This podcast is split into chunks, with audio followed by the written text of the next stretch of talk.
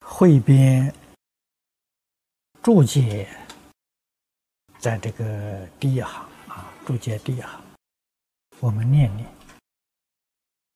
所谓掳掠，非因兵火，安得有之？然居官吞剥百姓，私窃功倍，豪强重利举债。皆罗列也，以此致富，习出家啊，破人啊，利其体子啊，这个子气之语，系出家破人利妻体子气之语。岂能安详？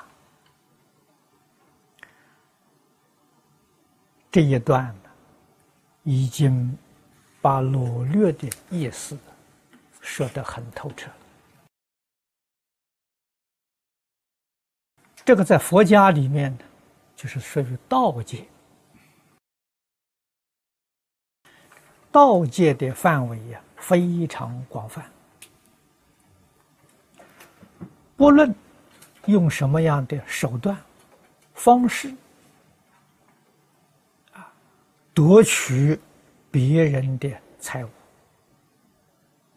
啊，或者是剥削别人的利益，都是属于盗窃。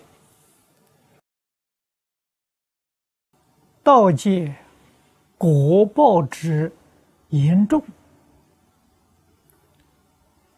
如果不是佛说，世间人确实没有法子理解。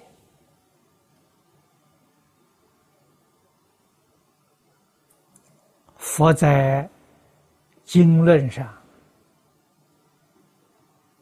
说的非常清楚，也说的很多很详细。如果我们盗一个人这个财物，借罪比较轻，啊，将来还债还一个人的。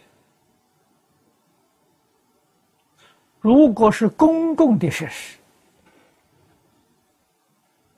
啊，像世人所谓的。贪官污吏啊，他所侵夺的是人民的税收啊，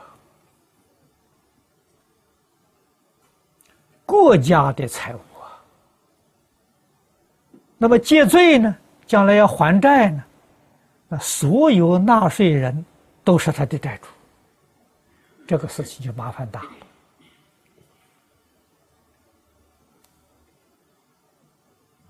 了啊！我们要看看呢，这个债主是谁呀？债主有多少啊？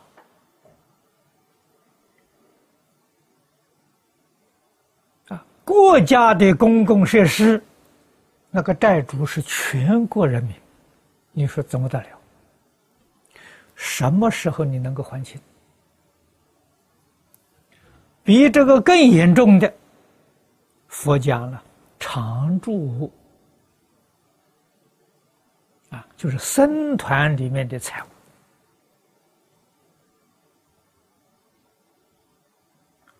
地藏菩萨本愿经里头说的好啊。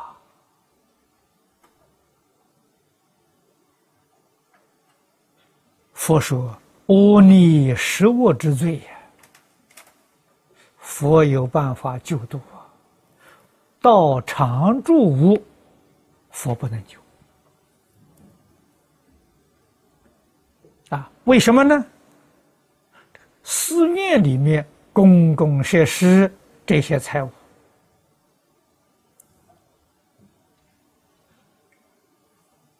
他这个范围呀。”叫十方常住啊。那么斋主比一个国家人多了，尽虚空变化界所有一切出家人都有份。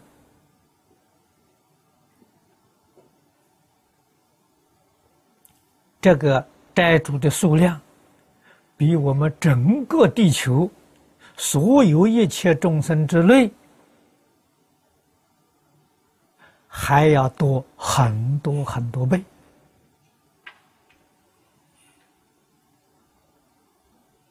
这个数字没有人能够计算的啊！但是今天，清夺。这个寺院安堂财物的，不知道这个厉害呀，不晓得这个果报